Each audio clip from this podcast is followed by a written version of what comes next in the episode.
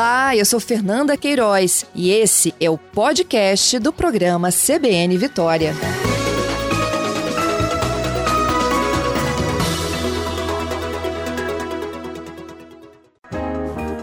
Direção Segura, uma parceria da CBN Vitória com a Polícia Rodoviária Federal.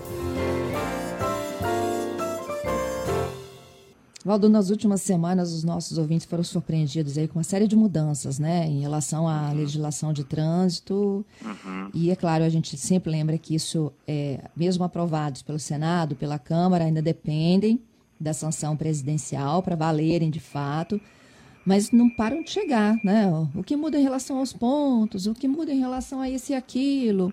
E aí a gente prometeu um novo tira dúvidas. Sim.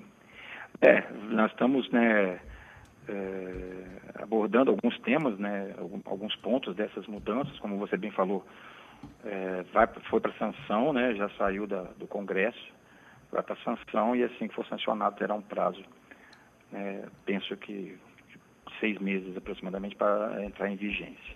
Hoje gostaria de destacar aqui, Fernanda, um assunto que, uma questão que é que, que parece que a legislação, a nosso ver, não vai resolver muito que chama-se os corredores de moto. Né? Eu sempre disse aqui, nas, nas oportunidades que a gente abordou esse tema, que não havia uma previsão legal, né? que não existia, existia previsão de corredores para motocicleta no trânsito. Né?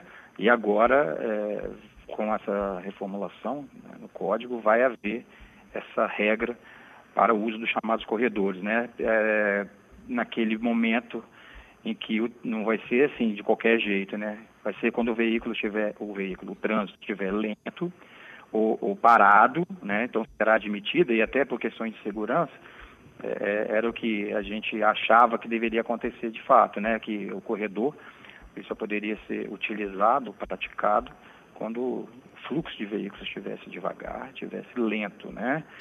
E, e o que vai acontecer é, é se quando se houver três, quatro faixas de trânsito, será admitido o corredor nas faixas mais à esquerda, né? Então, tira-se da direita, onde tem embarque e desembarque de, de passageiros, né, pontos de ônibus.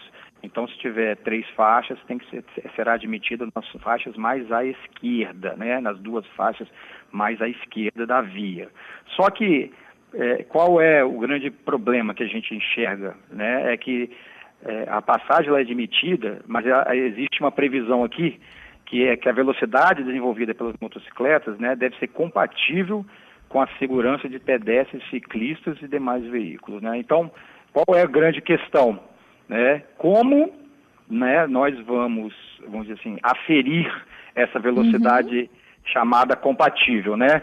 Porque no olho, né, a gente pode ter uma ideia, né? Obviamente, todos nós, não só os agentes de trânsito, mas também ah, as pessoas, né, do que estão nos veículos, pedestres, podem olhar um veículo, uma moto fazendo, praticando o corredor, que será previsto, mas qual é a velocidade compatível, né? Então, olha, qual é o grande embrólio que vai, que já se desenha? É que nós teríamos que ter um equipamento, né, pra de, tinha que ser determinado qual é a velocidade compatível, ah, a velocidade da via, né? Eu acho que não, dependendo se for 80 e tiver um corredor e o trânsito parar de ver um corredor, não não deveria ser 80, tem que ser menos. Né? Velocidade compatível com a segurança da via, como nós, agentes, vamos precisar dessa velocidade compatível. É claro que, que se for feita essa multa, né, por exemplo, se a velocidade não for compatível e houver uma previsão legal de infração, né, isso aí vai gerar muita polêmica, não, não, não vai ter uma aplicabilidade. Então a gente já olha com, com, certo, com certa é, desconfiança e certa temor porque a velocidade compatível com, né, com a segurança de todos nos demais veículos ciclistas é algo subjetivo nesse sentido, né, subjetivo na aplicabilidade, não na, na, no factual, que tem que ter uma velocidade compatível, óbvio, uma velocidade mais lenta se você está transitando pelo corredor, né, principalmente, e como a lei vai prever, né, veículos trânsito lento ou parado, não em movimento. Mas essa velocidade compatível aí, Fernando, ela já gera uma, uma, uma, uma, questão legal aí que pode é, inviabilizar ou tornar a, a, uma punição mais dificultada, né? Além disso, vocês não vão conseguir fiscalizar, Valdo. É, exatamente, porque o que, é uma velocidade compatível, né? Como é que nós vamos aferir? Tem que passar um radar, tem que é, apontar um radar para a moto. Ah, essa velocidade está muito alta, você está fazendo corredor. Então, quer dizer, é, é, é, inviável, né? Porque velocidade compatível, multa por velocidade, até ampliando, a gente nem usa, pode usar algum tacógrafo de um caminhão, por exemplo, um tacógrafo que se estiver funcionando de maneira correta, legal, a gente não utiliza para multar, por exemplo, excesso de velocidade, embora possa estar registrado ali durante o trajeto daquele veículo excesso de velocidade né, registrado no tacógrafo. É claro que se há um acidente, aí sim esse documento é utilizado para o posterior, né, para as consequências de um acidente, se a velocidade alta é, é excessiva estiver comprovada no tacógrafo. Só para você ter uma ideia, né, a gente não pode multar nem pelo tacógrafo, então só, só vale multa de excesso de velocidade, né, de, ou de uma velocidade incompatível, é, excessiva, mediante o radar fixo ou portátil, Fernando. Então, nós temos essa, esse problema aí que já se desenha de maneira concreta. E outra questão que eu gostaria de só né, adiantar aqui é que está tá previsto que a, a, idade mínima de um passageiro para moto, né, para andar na garupa de motocicleta, vai passar de 7 para 10 anos de idade. Né?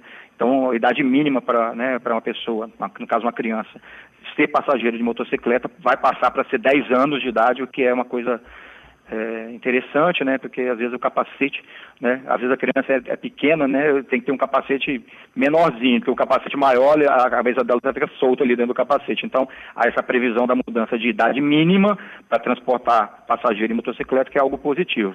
Mas em relação ao corredor, Fernando, e, e essa determinação dessa velocidade aí compatível, nós vamos certamente ter dificuldade em estar tá fiscalizando isso.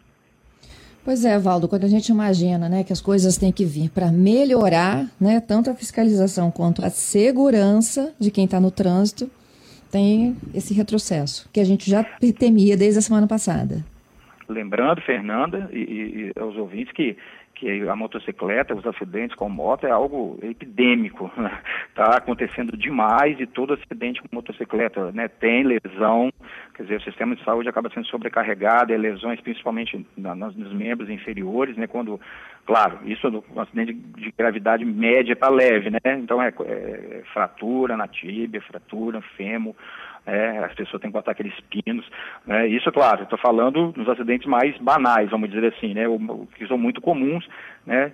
É, é, sempre a pessoa é vitimada. Então, é, essa previsão agora em lei, né, que está aqui, da, é, que pretende dar a legalidade ao corredor, né, a admissibilidade do corredor, claro, com veículos parados e, e fluxo lento, né, mas acaba sendo vai ser difícil, né, devido a essa subjetividade da velocidade compatível para exercer esse essa direito, né, essa previsão ser exercida com segurança, né. Claro que tem que ser feita uma velocidade baixa, né.